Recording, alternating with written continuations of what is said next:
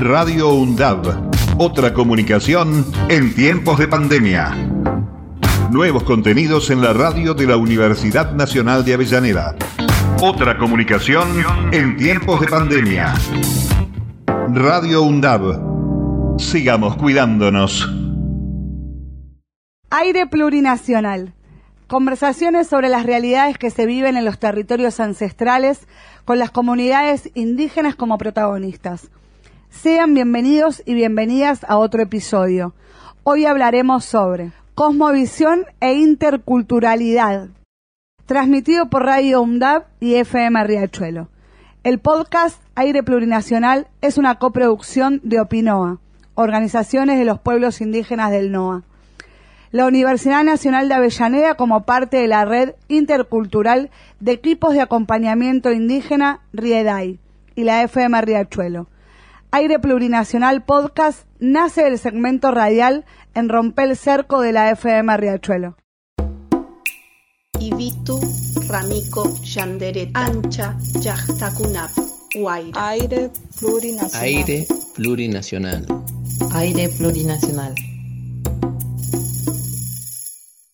Y le damos la bienvenida a Walter Barraza. ¿Cómo estás, Walter? Bienvenido. Eh, buenas tardes. Shichisi Tucuipaj, eh, Sachamanta Tonocotecani, Camachi Aishu Guairarima, eh, Yaitamanta Tonocote Santiago Manta. Decía buenas tardes a todos. Eh, soy Walter Barraza de la comunidad Guairarima del Consejo de la Nación Tonocote Yutki en Santiago del Estero. Yo creo que nosotros, como estrategia, alianzas estratégicas que hacemos en la gran ciudad de Buenos Aires, es eh, promover una interculturalidad y, este espacio que, nosotros tenemos, que nos, brinda la Radio Riachuelo, tiene que ver con esos, esas alianzas que vamos logrando eh, y siempre pensando que todo lo que hacemos en Buenos Aires se tiene que ver positivamente en los territorios, ¿no? en la defensa de los territorios. Totalmente, aparte tienen, tienen mucho, mucho que contar, tenemos mucho que aprender de, de, todas las comunidades nosotros.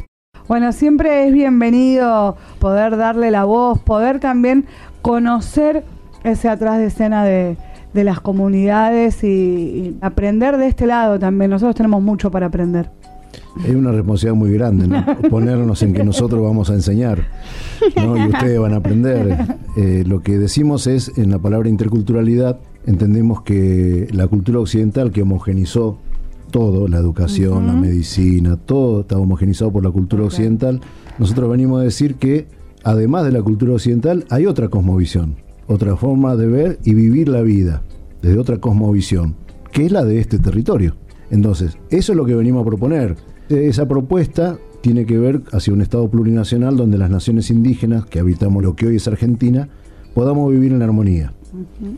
Una de las cuestiones puntuales que nosotros queremos queremos destacar es, podemos vivir en armonía, tenemos cosas para aportar a esa interculturalidad, no somos solamente un problema. Exacto. Mucha de nuestra cosmovisión de ver la vida, o la medicina, o el arte, son parte de la solución de muchas cosas eh, que están en crisis de la cultura occidental.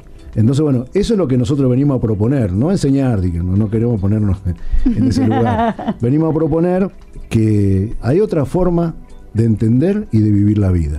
No es una forma nueva, es otra forma Exacto. que existe, que no que sigue existiendo, nada más que está tapada. Piensen que vamos remando contra la marea porque el Estado argentino tardó 178 años, 170, apenas 178 años para poner en su constitución, de la constitución argentina, que somos persistentes, que ya estábamos, ¿no? Cuando se conformó el Estado. Bueno, eh, no seamos impacientes, tardamos, el Estado argentino tardó a, apenas, claro, un tiempito. apenas 178 años. Entonces, bueno, tenemos que entender que, que, remar contra eso es bien complejo, va a ser lento, pero bueno, estos espacios que, que nosotros vamos teniendo como este segmento son muy importantes, uh -huh. ¿no? muy importantes porque se está cumpliendo de alguna manera la palabra de la gente que viajó a, a nuestros territorios cuando dijo Marianela, yo me comprometo a... Bien, cuando nos preguntamos, eh, comunicación y estamos flacos en el Marianela tema de comunicación. como la Riachuelo, ¿no? Uh -huh. No estamos bien, ¿no? Bueno, sí, obviamente viajó, viajaron dos radios, entre uh -huh. ellas la Riachuelo, y cuando nos preguntaron del tema de visibilizar la comunicación, nosotros dijimos, bueno, que estamos, es un tema que teníamos que fortalecer. Bueno, Marianela dijo, yo me comprometo a, a colaborar. Bueno, esto es parte de cumplir la palabra, ¿no? Que estamos hablando de la palabra. difícil en estos tiempos. Y sí. Sabes que me puse a pensar en esto que decías, esta frase de no solo somos un problema, sino que nuestra cultura, nuestra forma de ver la vida, nuestras formas de vivir son de alguna forma la solución a muchos de los problemas de la sociedad occidental. ¿Cómo fue tu vida? Contanos un poco, contanos un poco bueno, esta forma de vivir distinta a la, que te plantea la sociedad occidental. Todo arranca, eh, lamentablemente, tanto mis bisabuelos maternos como paternos pasó el alambre. Y cuando digo pasó el alambre, pasó el alambre. y adentro quedaron ellos, ¿no? Y como miles de, de familias santiagueñas que vinieron a Buenos Aires, entre ellos estamos nosotros, y bueno, eso me tocó criarme acá. Yo nací en, un pueblo que se llama Vilelas, que ese pueblo tiene el nombre de una identidad. La identidad Vilelas es de ese territorio, de lo que hoy es Santiago. Y bueno, me crié acá, hasta que ese proceso que yo tuve que vivir fue al principio el hijo de obreros, los cabecitas negras, hijo de obreros. Bueno, eso era lo que se decía antiguamente, ¿no? Que le decían. Ahora se dicen cosas peores. Sí, ahora tienen otros ah, nombres, pero. Cabecita negra. Claro, pero con el. Era bastante lindo. no, pero era estigmatizante, porque era de alguna manera también era una forma de reconocer a los peronistas, esos negros peronistas, cabecita negra, hijo de obrero, bueno. Eso fue lo primero que, que, yo tuve que, el primer cerco que tuve que superar, ¿no? Y bueno, te pegas, digamos, te creces con una cuestión, ¿no? Como diciendo, con la mochila. Si somos los cabecitas negras, nos están diciendo negrito, quiere decir que nos están diciendo que los blanquitos son más que los negritos. Y bueno, yo eso lo, lo asumí, ¿eh? Yo quiero decir que lo asumí. Y hasta no hace mucho yo veía un blanco que me venía a decir algo, poner algo y pum, me sonaba la alarma. Yo decía, oye, pará. A la defensiva. Sí, sí, automático. Lo digo, y lo digo, me sigue ocurriendo. Lamentablemente todavía me sigue ocurriendo. Entonces, bueno, después de superar esa, esa situación, viene la cuestión esta del llamado de la madre tierra que nosotros le decimos, me pasó de grande, y empecé a entender que no era tan despectivo de donde veníamos. Esto que decían de los obreros, que cabecita negra, del interior, esa cosa despectiva, atrás había una historia. Cuando empiezo a investigar esa historia, empiezo a entender que vengo de una identidad milenaria. Y bueno.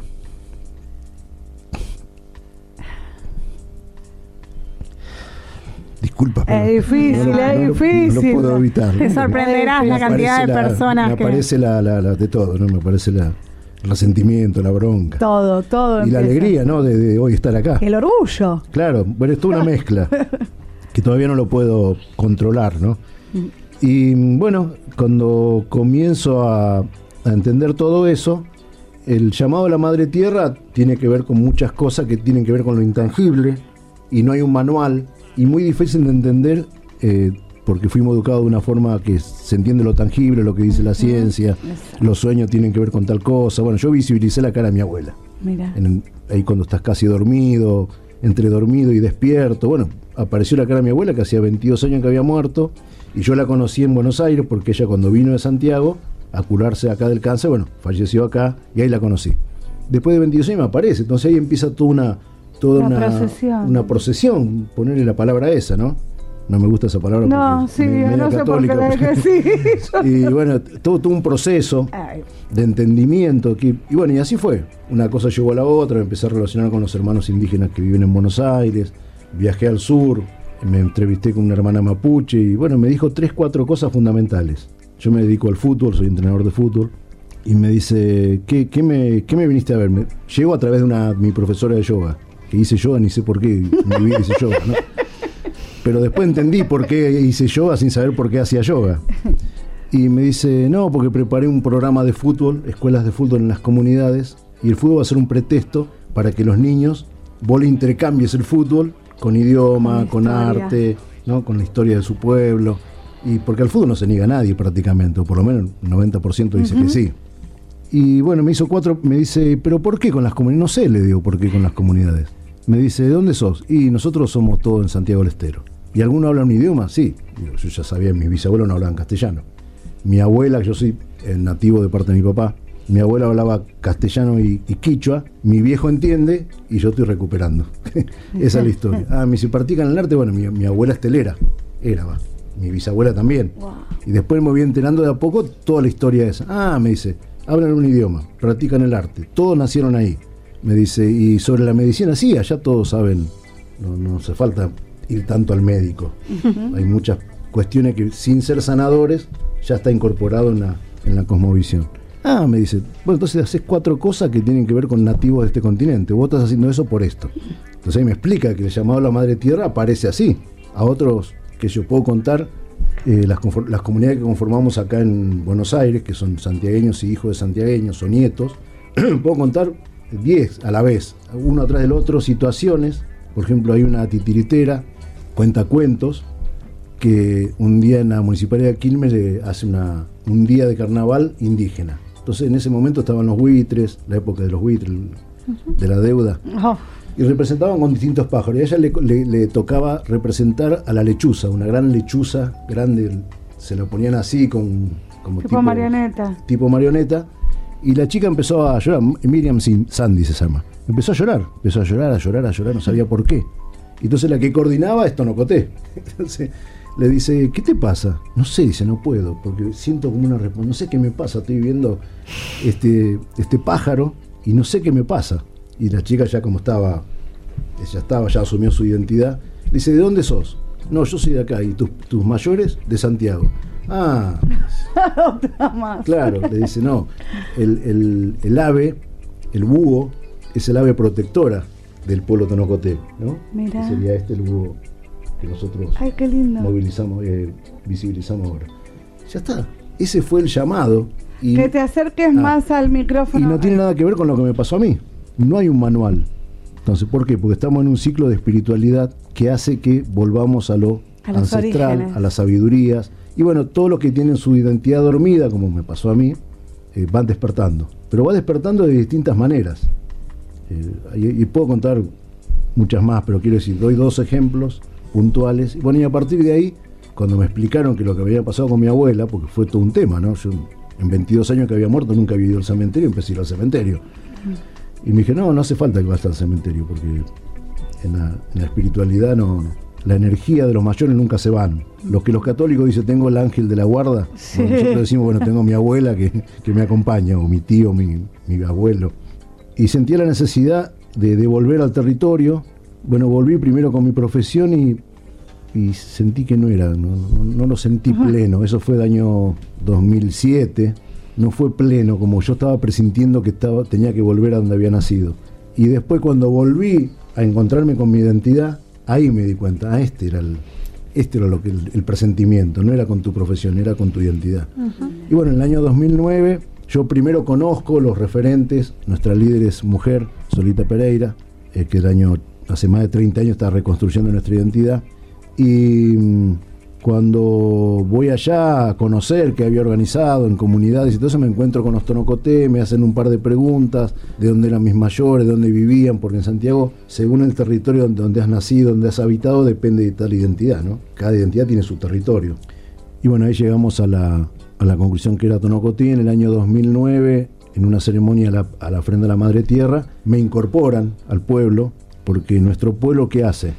Si vos no sos tonocoté, podés ser alemán o alemana, y vos querés ser parte de la causa, y querés colaborar, querés colaborar con nosotros, querés estar, ser amigable con nuestra organización, se te incorpora como, de alguna manera, como un hijo adoptivo. Entonces, pero eso se hace en la ofrenda de la Pachamama, no se hace en cualquier momento. En un momento que es el chucharuto, se corta el pelo, se le da un nombre, según la característica que tiene, es una recreación porque el nombre se daba al principio, después al año. Ahora se hace una recreación según la característica que vos tenés. Nuestra mayor, nuestra líder, te da un nombre en función a tu característica, que tiene que ver con un animal, que tiene que ver con, una frase. Y bueno, ahí em, después están los, los tonocoté que andaban por todo el mundo, pues santiagueños hay por todo el mundo, que vuelven a su pueblo y lo incorporan como pueblo. Entonces te censan en una comunidad, Pozomocito, que Marianela conoce, que es donde habito actualmente yo. Bueno, mi vida pasa mitad y mitad, ¿no? Así que bueno, ese fue el primer encuentro y bueno, ni Lerda ni Perezosa, nuestra líder, me dijo, bueno, ahora sos delegado de las comunidades en Buenos Aires. Muy bien. Así que bueno, pasaba a ser referente, eh, cadete, hacía los mandados, bueno, y bueno, y a partir de ahí ya, ya la cosa fue cada vez más, cada vez más, cada vez más y nosotros somos una organización que tiene treinta y pico de años, 350 mil hectáreas reconocidas por ley, por una ley, la 2660, personería jurídica, hemos logrado que 3.000 familias más o menos aproximadamente podamos vivir en el monte porque queremos vivir en el monte gracias a, ese reconocimiento por ley de nuestro territorio, producto de esta mujer, ¿no? Que es, y bueno, siempre yo traté de ser el mejor alumno de ella. Mira, así que decía que no no teníamos cosas para aprender, tenemos mucho para aprender. Sí, bueno, pero yo creo que eh, la, cuestión pasa un poco por ahí, la interculturalidad no es, es cuestión de por ahí de, de conocer Tener información, otra información que nunca te llegó a través de la escuela, que debería haber llegado por la escuela. Y bueno, vos la asumís o no, puede estar de acuerdo o no. Así que eso es un poco, y bueno, ya ahora en el segundo gobierno de Cristina Fernández hemos logrado una dirección indígena en el, en el INAI. Entonces las organizaciones del NOA elegían tres referentes de, las, de esas 26 organizaciones que había para cumplir una función como territorial indígena del NOA y bueno, en ese momento eh, yo salí seleccionado entre esos tres. Y bueno, también hoy cumplo una función de. Por primera vez en la historia del INAI, después de 35 años, había 13 indios y había 120 empleados, 6 funcionarios, hace 30 y pico de años, ¿no? Y esto es lo mismo que en, el organismo que rige la radio comunitaria no haya. No son todos empresarios. Claro, sean todos, no sé, panaderos o, zapateros, qué sé ¿Qué pasa, eh? Te aviso. No, no, bueno, pero quiero decir, una, una burrada como esa. Es así. Entonces, bueno, en mi caso particular fue todo muy... En el año 2009 se empezó a gestar una organización nacional denominada NOT, porque somos fundadores. Y bueno, ese fue mi, mi, golpe final ¿no? de aprendizaje, porque cuando no se podía viajar de Santiago, las reuniones eran acá en Buenos Aires, yo participaba directamente, tuve tres meses sin hablar, escuchando aprendiendo, escuchando, incorporando información. Y bueno, hemos aprendido, debo ser sincero, personalmente nosotros los del norte aprendimos mucho de los mapuches, ¿no? Ellos la discusión política la tienen muy aceitada. Muy aceitada. Y después empezamos a pensar por qué, pero ¿qué, ¿por qué? Si que somos menos nosotros. No. El tema es nosotros. En lo que hoy Santiago del Estero tiene 467 años de colonización. Justo coincide justo 60 años después que llegó Colón.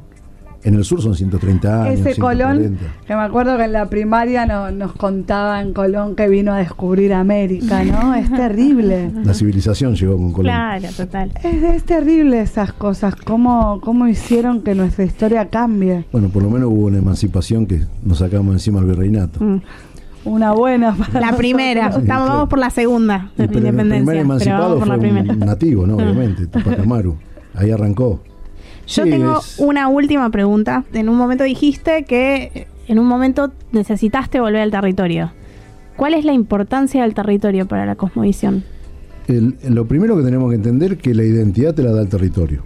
¿no? El territorio tiene idioma, tiene medicina, tiene mm, arte, y todo eso te lo da el territorio, literalmente. Por ejemplo, nosotros tejemos en el telar andino, porque aparentemente antes que el colonizador llegó, pasó por ahí el Inca, dejó el idioma, dejó el arte.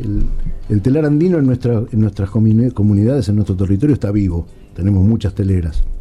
Y mm, hacen cosas con ese telar que son unos palos, cuatro o cinco palos. Es impresionante. Y cuando se termina la prenda, y el color te lo dio la planta, porque antiguamente se tenía estrictamente con la planta, ahora se usa tintura también.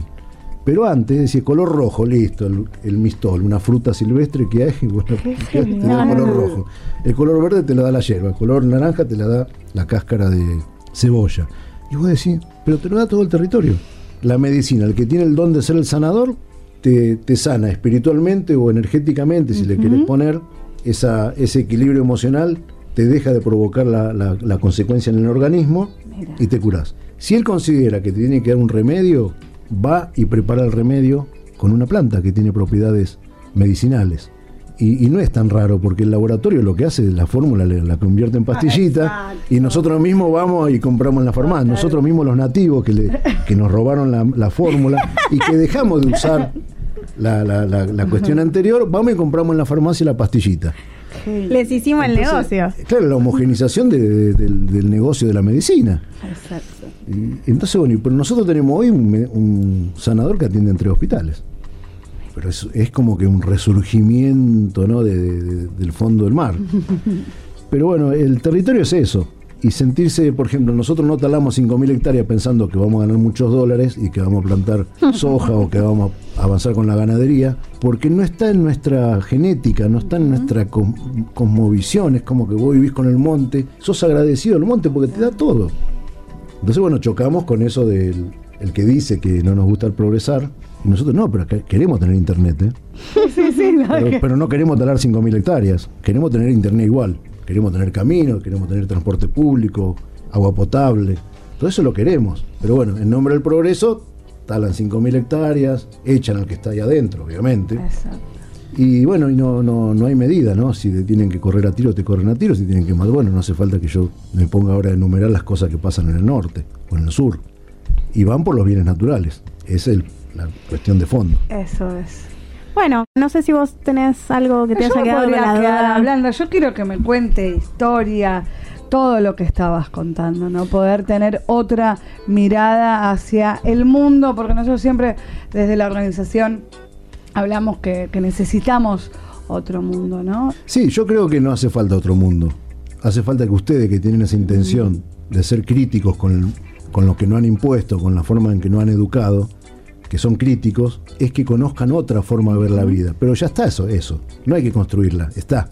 Ir nada más un par de kilómetros y bueno, a ver, a ver. A ver qué onda. A ver, claro, a ver cómo cocinan, cómo comen, qué comen, qué, qué piensan de la tala, qué piensan de, la energía de los árboles, qué piensan de, de, todo. ¿Cómo eh, es eso de la energía de los árboles? Porque el otro día, cuando hablamos también con otro compañero, nos habló sobre eso y me, me alucinó. No sé, voy a dar una, algo irónico, ¿no? Ahora la ciencia dice que en la célula descubrieron que hay como un globito de aire, ¿no? Como que descubrieron que en la célula y le pusieron eh, energía cuántica, ¿no? Pero eso se sabe hace miles de años. eso es la energía que te da la vida, es la energía que le da y no tiene una explicación científica porque no hace falta tenerla. Entonces, esa energía que nosotros hablamos, ese espíritu, ese, como lo quieran llamar, esa energía es lo que le da la vida al ser humano, ¿no? que nosotros entendemos que es el ser vivo más ignorante que, que, habita este planeta, por todas las cosas que hace, ¿no? Le da la, esa misma energía le da la vida al árbol, porque el árbol tiene vida. Bueno, entonces la cultura occidental dice, no, ¿cómo va a tener vida? ve un árbol y ve tantos postes multiplicado por tanto, y nosotros vemos un, ser que forma parte de la armonía de la, de la hermana naturaleza. Entonces esa energía le da vida al hermano animal, al árbol, al agua, y desde esa energía, desde esa espiritualidad, de ese espíritu, si le podemos llamar también, si quieren, se puede sanar. Si eso está equilibrado, no vas a tener demasiados problemas de salud. Entonces, eso, tiene que ver con, esa cuestión intangible que no tiene una explicación científica.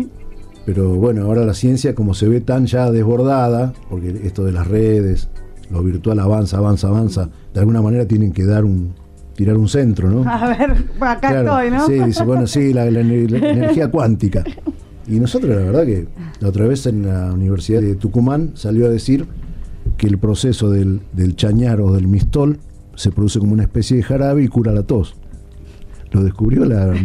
Esto creo que el año pasado, fue el año pasado, ¿no? Y hace miles de años que en el monte la tos se cura con el chañar y con el mistol.